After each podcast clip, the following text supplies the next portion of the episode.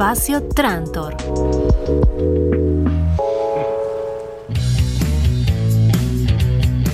Y seguimos en Espacio Trantor y estamos para la primera entrevista en vivo con un invitado.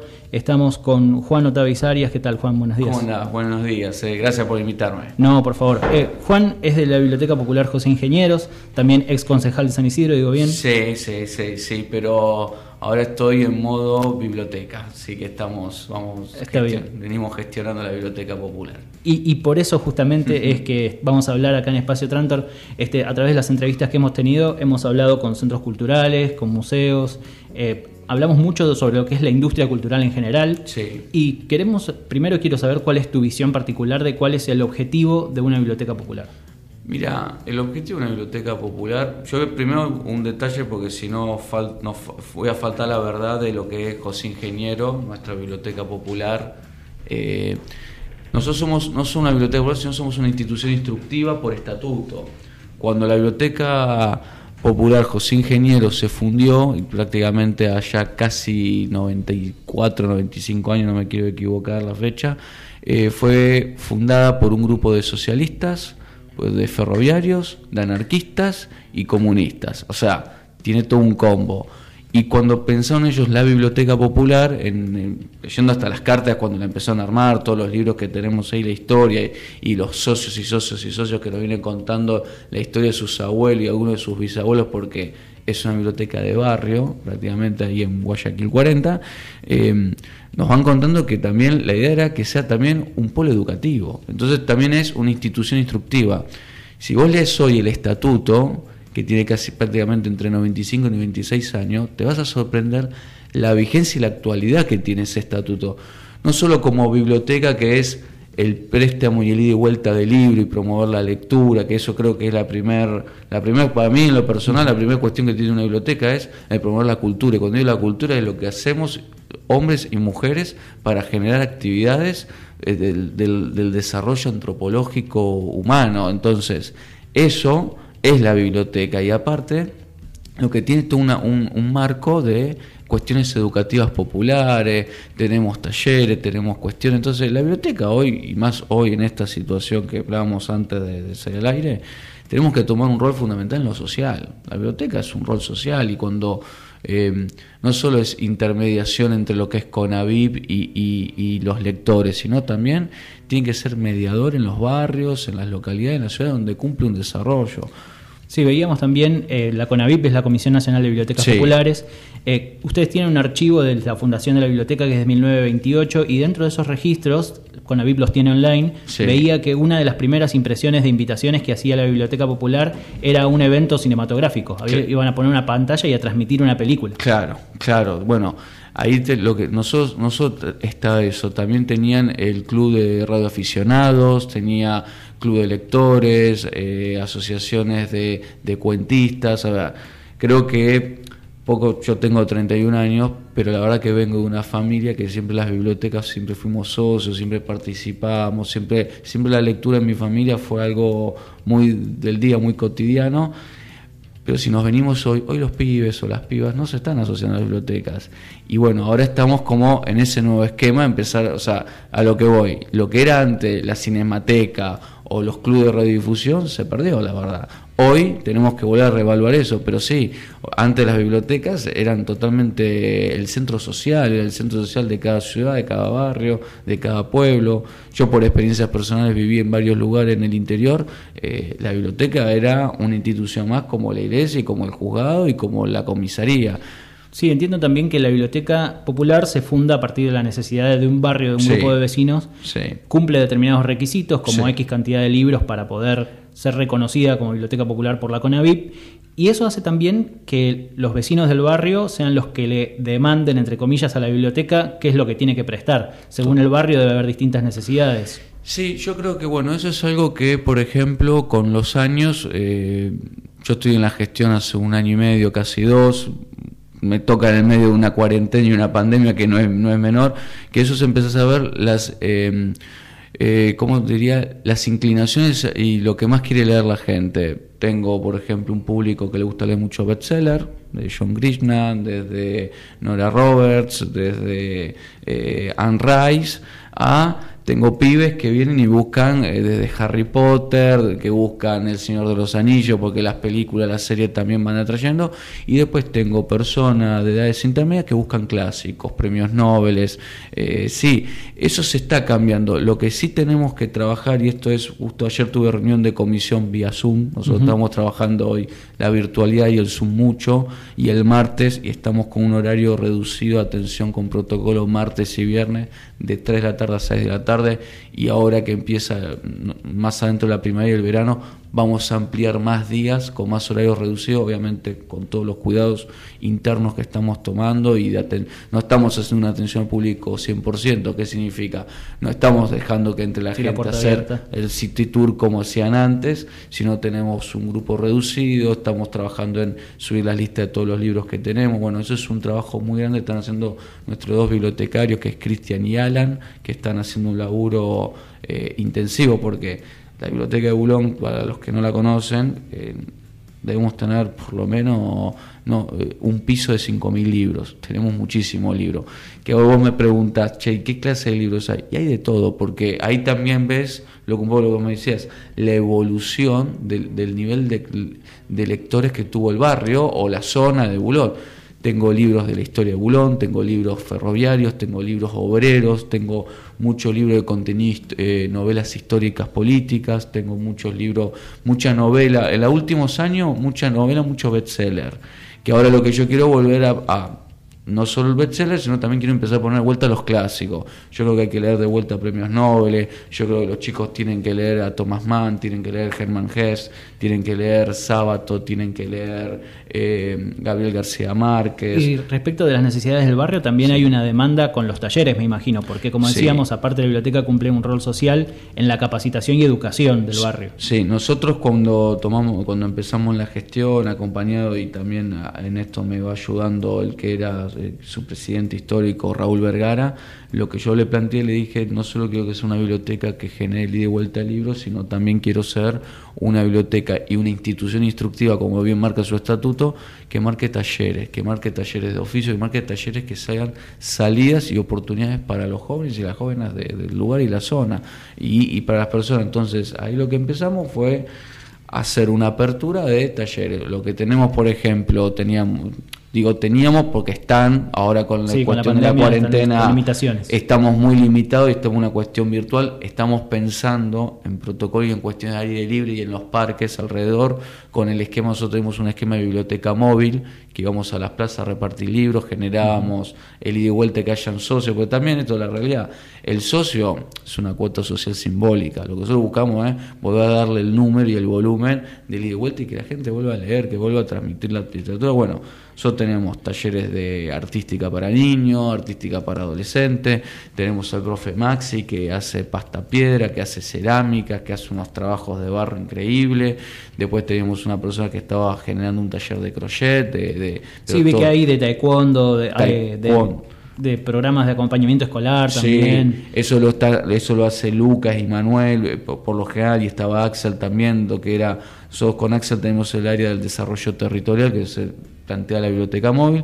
Luca y Manuel son los que trabajan la cuestión ajedrez, ludoteca, juegos, porque también esto, los pibes, si vos ves, che, vení, lee un libro, no, salen corriendo, le digo, bueno, pará, vení a jugar, vení a la biblioteca, jugá un ajedrez, jugá unas damas chinas, jugá, eh, qué sé yo, los pibes la otra vez, antes de la pandemia me acuerdo, los pibes iban a jugar el TEC y el juego de la vida. Y estaban cuatro horas ahí en vez de estar en otro lugar o estar haciendo otra cosa en la calle o estar sin hacer nada, estuvieron cuatro en una biblioteca y le dije, bueno, che, ahora le damos un cuento, le dije a unos. Y empezamos a tirarle cuentitos, cuentitos cortos, a leer. Bueno, es todo un trabajo artesanal. Porque la verdad es convertir la biblioteca en un lugar para estar y en un lugar, digamos, también de, refugio. Sí. Muchas veces nos ha pasado con otros centros culturales, hablamos con el Centro Cultural de Villa Crespo, que ellos arrancaron la propuesta cambiando el nombre de Centro Cultural a Club Cultural, porque decían que su idea era que fuera como un club. Claro. Nosotros, mira, tuvimos muchas charlas internas a pensar esas cosas, pero nosotros lo que pensamos que es, no, yo quiero mantener la biblioteca. Lo que hicimos, un poco y en eso también tenemos taller de literatura, de poesía, que ahora todo eso lo podemos mantener vía Zoom. Y, eh, estamos de paso a paso el chivo, estamos con un concurso literario infantil, después te voy a pasar los links para que los puedan publicar, donde estamos convocando a que niños entre 7 y 2 años puedan escribir cuentos. Vamos a hacerlo todo en plataforma Zoom, después la lectura de los cuentos ganadores, los reconocimientos, o sea, lo trabajo a través de los colegios públicos y a través de Laura Porfiri, que es nuestra coordinadora en lo que es eh, el taller infantil de escritura, que se viene sumando. O sea, la pandemia y la cuarentena también fue una oportunidad ante esta crisis que podamos generar una cuestión virtual distinta que nos está dando también mucho más eh, atracción. Ahora lo que estamos intentando es volver a reequilibrar, aprovechando el clima, aprovechando que ya hay un avance en, en lo que es protocolos, cuidado y que se pueden ir rehabilitando cosas, en poder trabajar de vuelta lo que es el espacio físico. Obviamente, vos me decís, che, los talleres de baile, de zumba, de bachata que teníamos, y yo creo que esto hasta todavía no, hay que esperar, hay que ver si lo podemos hacer una parte más pública, en un aire libre. Esas son cuestiones que yo en eso soy muy respetuoso, trabajo con todas las medidas que plantea Conaví, lo que plantea la Biblioteca Popular de la provincia, y también hablando con los que saben. Yo en esto le planteo a los docentes, le digo, mirá, eh, no vamos a poder dar clase a 20 personas a la vez. Bueno, hagamos dos turnos, tres turnos, hagámoslo reducido con distancia.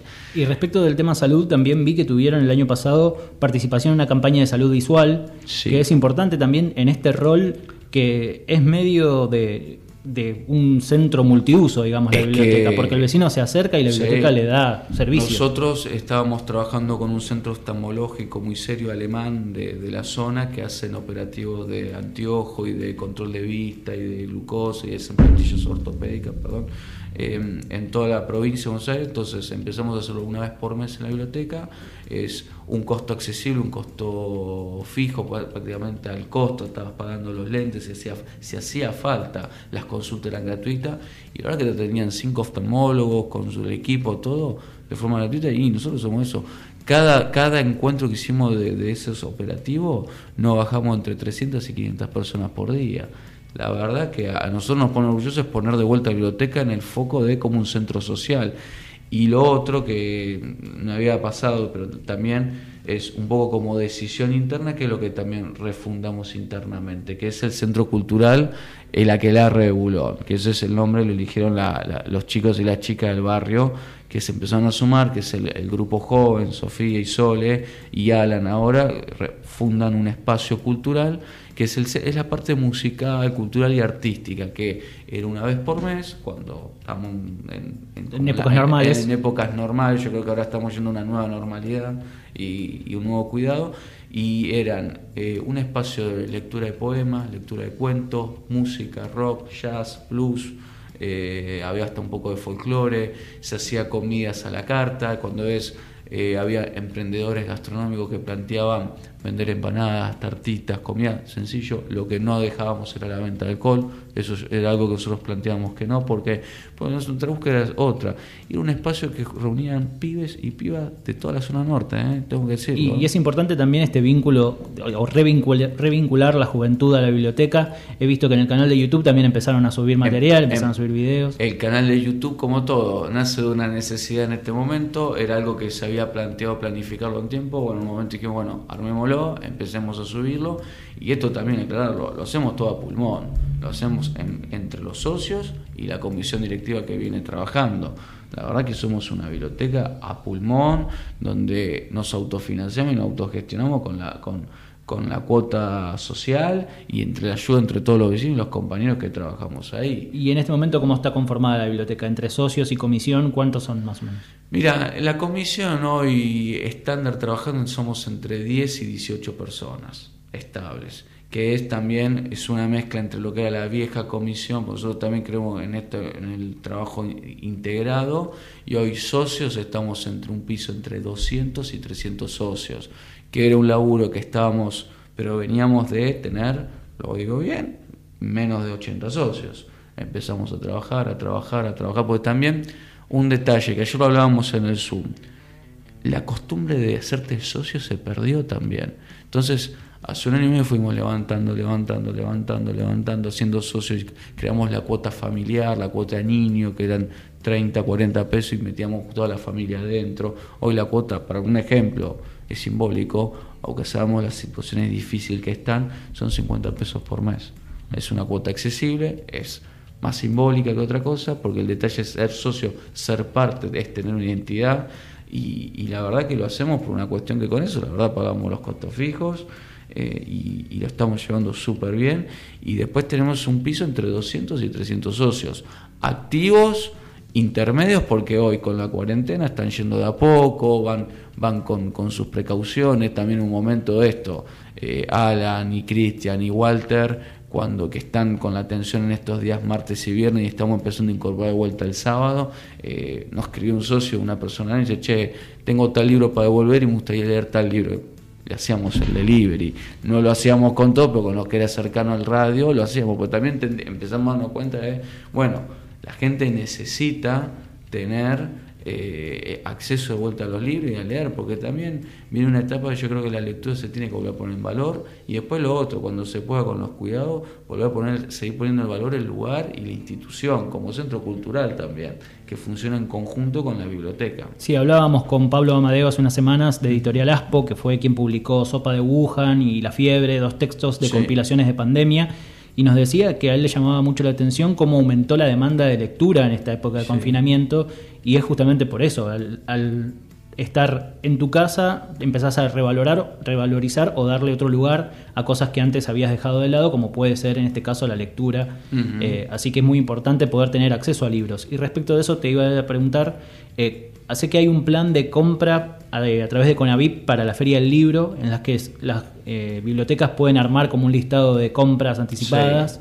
Eh, ¿Eso cómo lo vienen manejando, sabes? Si... Eso, mira, primero nos tenemos, la verdad que con Conavip, eh, creo que a Conavip le pasó lo que nos pasó a todos, que empezar a reacomodarte, reestructurarte. Aparte Conavip, lo que vi, hizo un cambio de gestión, que eso está muy bueno, nosotros estamos contentos porque creemos que esta CONAVIP que, que están llevando adelante, la CONAVIP que necesitamos, que es una CONAVIP que nos dé las herramientas para poder trabajar en todos los lugares. Nosotros estamos empezando, ahí los chicos están empezando, yo me contaron, a confeccionar el nuevo recambio de libros, los nuevos autores y empezar a pedir las listas y a mandarlo, a pedir las donaciones.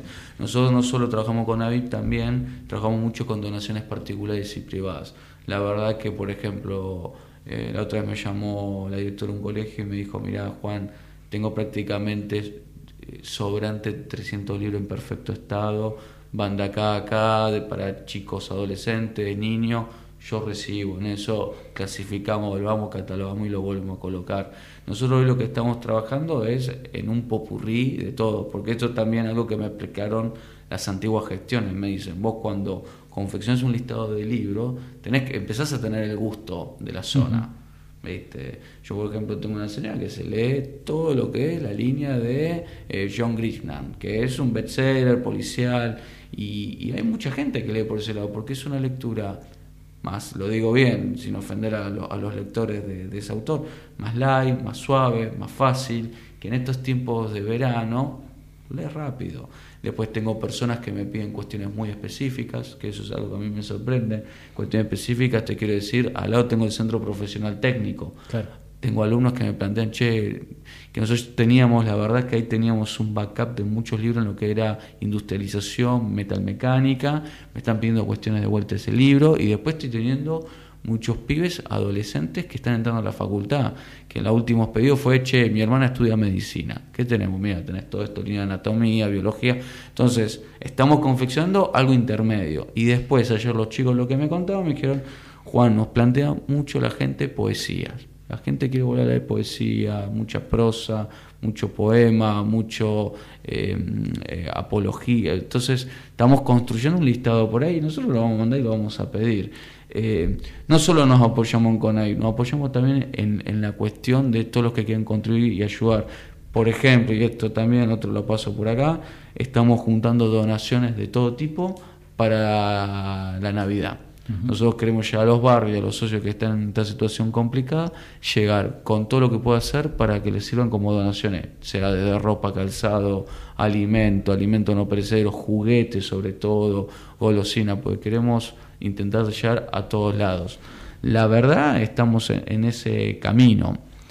¿Viste? ¿Te parece? Vamos a escuchar un poco de música y seguimos. Dale. Eh, te dejo una pregunta también para pensar después del tema, que es cómo es el vínculo de las bibliotecas populares con el municipio, pensando que esto, ustedes reciben demanda del, barrio. Entonces, si eso después se puede elevar al municipio, si hay una ida y vuelta. Así que lo pensamos. Este, vamos a escuchar ahora un poco de música. Eh, vamos a escuchar a Macaco haciendo Lo Quiero Todo y seguimos con la entrevista con Juan Otavis Arias en Espacio Trantor.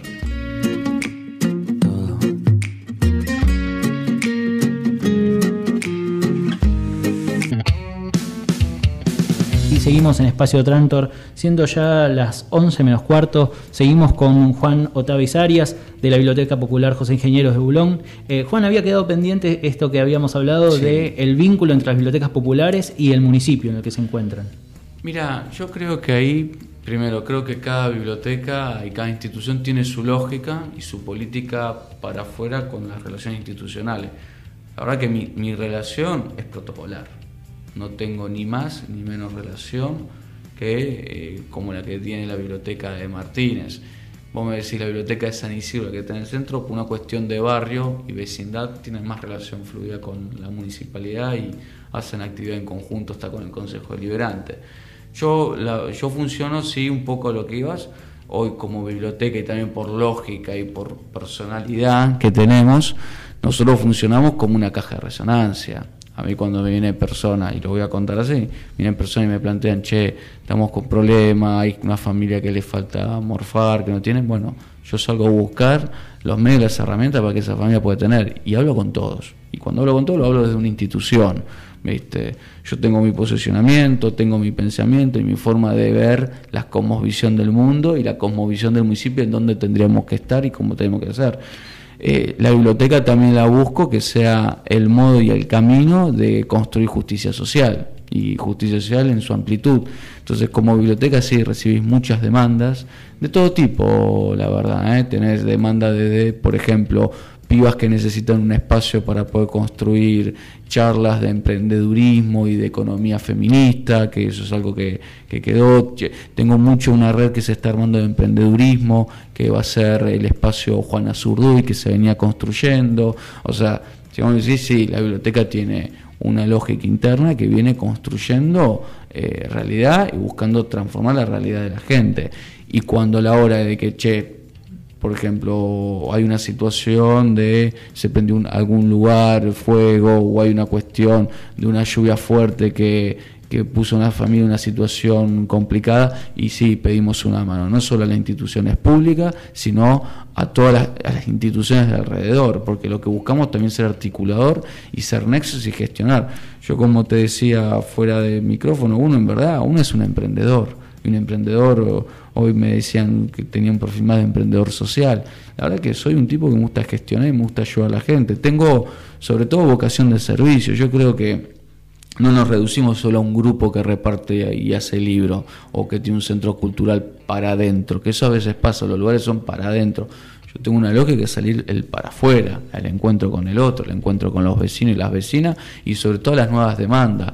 Yo lo que siempre planteé y hablaba con mis compañeros y compañeras cuando empezamos este desafío de gestionar una institución, que esto también es la realidad, es quiero estar a la vanguardia de lo que se escucha.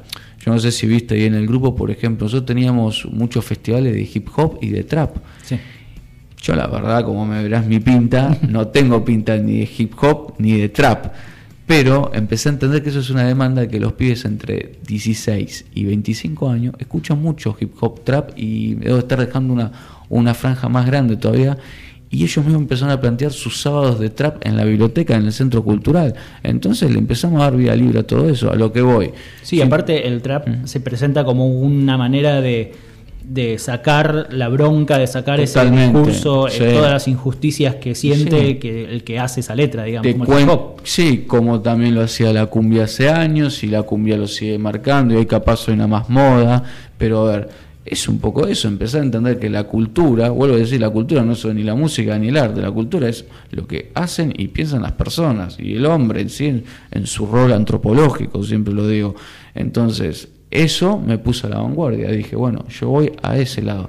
Entonces, cuando vengo y tengo demandas, demandas de todo tipo, trabajo como gestión también. Por ejemplo, lo de la cuestión de anteojos que vos me preguntabas, eso fue una demanda del barrio. Lo pude gestionar y lo gestionamos y lo buscamos. Y también tenemos cuestiones de salud, cuestiones, bueno... Sí, vi que se dio por Zoom una charla de la ley Micaela también. Sí, sí, fue una charla muy linda que pudimos contar con, con Jonti que es la coordinadora académica de la Fundación Micaela La Negra García, y podemos contar con la mamá de Micaela, que es la presidenta, que es una militante no solo del campo nacional y popular, es una militante feminista que, que vinieron, plantearon una charla, que ahí están los talleristas. Fue una charla abierta al público desde la cuestión Zoom, pero eso fue una demanda que me planteado los talleristas, che Juan, está esto, la ley Micaela, empezar a pensar las cuestiones desde perspectiva, y, fue una charla tan linda que nos atravesó y fue transversal también, que bueno, quisimos ponernos al día con eso también, bueno, eso fue una muy, muy linda charla, y así vamos generando actividades, la verdad, pero sobre todo también buscando hacer caja de resonancia, y bueno, esto, a mí me toca gestionar una institución pública, a otra persona le toca gestionar desde una banca concejal o un municipio o una Secretaría de Estado nacional, provincial, bueno, vamos a buscar ser entre todos una red para poder eh, cubrir las demandas de las personas. Vos hoy hablabas de los clubes, yo creo que los clubes de barrio también están tomando un rol, lo que eran las antiguas peñas, lo que eran las sociedades de fomento, bueno, estamos en esa línea. Y bueno, y seguir generando eh, lo que sea instancias y actividades, pero con, con razones de ser. Hacer por hacer yo no creo que sirva. Y la integración entre estos distintos lugares, recién me comentabas que hay como un vínculo entre distintos centros culturales, distintas bibliotecas populares, entre sus directores, como que hay un nivel de, a mismo nivel de, gestión, intercambio de experiencia. yo creo que sí, pero no te creas. Eh, yo creo que ahora se está empezando a dar esto por necesidad, por ver, che, qué están haciendo ustedes, qué estamos haciendo nosotros, empezar a hablar. Bueno, yo en lo personal tengo una relación personal con Marcel y con Santiago, de acá de la biblioteca de Martínez, que entre los dos nos vamos ayudando, además que vamos a juntarnos para ver qué podemos empezar a pensar juntos de acá para el verano, después empezás a esto, a buscar información de otros lugares, como creo que te contaba de, de pude llegar a Iñaki, que es este bibliotecario que trabaja en la Biblioteca Popular de Navarra, en España, y me dijo, mirá, acá en España estamos aplicando esto, o sea, también esto, el Internet, lo que una vez alguien me dijo, con Internet ya no tenés límite, no tenés frontera, vas buscando experiencia, porque aparte también todos nos encontramos en la misma situación. Eh, primero, nadie se salva solo y segundo, a todos nos pega por igual la, la, cuarentena. Y sobre todo la pandemia. La cuarentena es una medida de salud que hay que respetarla, que hay que ser consciente de que acá eh, hay, una, hay, un, hay, un, hay una cuestión que puedes caer en la infección de esta enfermedad y puedes perder la vida, entonces tenemos que ser responsables. Entonces esta pandemia que atravesó el mundo creo que a todos nos está generando y nos está moviendo. Y lo que vos repetís y pensar, bueno, ¿cómo gestionamos cultura en esta nueva etapa? Bueno, estamos empezando a generar todo ese esquema. También como biblioteca me sumé a la mesa del INAES, que es una mesa que se conforma del INAES nacional y se están bajando a todas las provincias, a todos los municipios, donde la línea del INAES me dijeron es, che, eh, queremos biblioteca, queremos comedores, queremos instituciones, o sea, por ¿El INAES es? El INAES es el Instituto Nacional de Economía Social, Cooperativismo y Mutualismo de, la Argentina. Son los que regulan la, el cooperativismo y el asociativismo, donde las mutuales, un, un laburo muy interesante, tiene años en el Estado, eh, promoviendo, capacitando y generando estas personalidades jurídicas para volver a tener otra forma de vida y otra forma de generar también eh, ingresos y, justos ingresos y justas distribuciones. Bueno, la biblioteca nunca ha sido parte del INAES, nunca se la habían tomado como, eh, como personalidad jurídica como tal. biblioteca te tiran a Conaviv o a Cultura, no, pará, hoy la biblioteca vamos a tener un rol más importante y nos vamos a sentar con compañeros cooperativistas de la zona para discutir, che, cómo empezamos a gestionar y a relacionar. Claro, porque en realidad el socio de la biblioteca es como si fuera un cooperativista porque recibe un servicio, aporta libros, como es que, decías. Es que es eso, vamos por esa línea, vamos por una línea de servicio, porque también, también me dice, bueno, sos un ONG, sí, pero tenemos otra función aparte. O sea, yo creo que hoy se va a poner en base es que somos más amplios de lo que pensamos todos, porque el que tiene un merendero y un comedor también va a tener que empezar a pensar o a empezar a tomar nuevos roles sociales, empezar a alfabetizar a los pibes y a las pibas, ayudar con la cuestión educativa. Eso es algo que yo vengo trabajando mucho. Desde la biblioteca gestionamos y tenemos dos comisiones de fines Hoy son comisiones fines en Zoom, pero son de la Biblioteca Popular José Ingeniero, que la venimos gestionando del año pasado. Sí, recordamos que el plan fines es el plan para terminar el estudio secundario. Totalmente. Este, así que es importante dentro de este plan de alfabetización y de educación que decíamos y de apoyo escolar que hace la biblioteca. Totalmente, que el apoyo escolar empezó, yo cuando empezó la idea de apoyo escolar, yo dije, yo quiero cambiar, quiero que un acompañamiento más pedagógico, acompañamiento de lectura, y, ahí muchos los chicos, que son todos pibes, se pusieron la camiseta y dábamos clases de física, química, biología, y también esto, al pibe cuando viene te dice, bueno, hago apoyo escolar, bueno, ¿me vas a enseñar a leer? No, ¿qué necesitas? Y mirá, me fue más o menos la prueba de historia, bueno, me llaman a mí, que Juan, vení, hacete cargo de este pibe, ayúdalo a que rinda historia. O, no, yo necesito una mano en matemática. Bueno, vení Lucas, hacete cargo, ayúdalo en matemática. Entonces dijimos acompañar, porque también necesitamos que los pibes empiecen a tener sus propias herramientas para aprender a estudiar. Parece mentira, pero hay que volver a, aprender a estudiar, aprender a leer, aprender a escribir, aprender a escuchar, a tener atención. Bueno, estamos en ese camino. Y esto, como dice Che, van generando las relaciones, bueno, estamos en ese camino y yo creo que vamos a terminar todos integrados. Y, en todo eso está la Biblioteca Popular. Eh, recordábamos la Biblioteca Popular José Ingenieros de Bulón, que está ubicada en Guayaquil 40. Guayaquil 40. Para los que conocen el barrio, está a la vuelta de la FIP o a la vuelta de la estación de Bulón.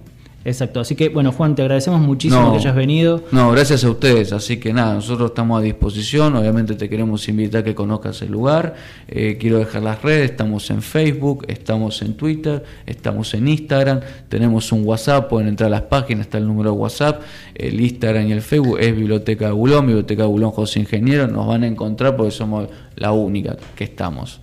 Sí, así que ah, nosotros vamos viendo las redes sociales y vamos a compartir, decíamos, estos talleres, también el de lectura y escritura eh, sí, el, concurso, sí. Concurso de escritura infanto-juvenil, este, para que manden sus cuentos los chicos y participen. Eh, y también los talleres que tenemos, talleres de, danzas, tenés los encuentros de fin de semana este, también con el programa de acompañamiento. Bueno, no estoy leyendo, pero hay un montón de cosas, la verdad que. Te paso aprovecho porque ahí está Sofía coordinando un seminario específico de Alejandra Pizarnik, me parece que va a estar buenísimo. Arranca el 5 de noviembre, está en las redes, por favor escriban, anótense, súmense, porque eso es lo que también le da vida y le vamos dando más contenido. Y también un poco de esto, on demand que los socios y las personas nos plantean las cosas que necesitan y estamos ahí para contribuir. Perfecto. Bueno, muchas gracias Juan. Hablamos con Juan Notavizarias de la Biblioteca Popular José Ingenieros de Bulón. Seguimos con mucho más Espacio Tranto. Espacio Tranto. Los colores que pinta el sonido.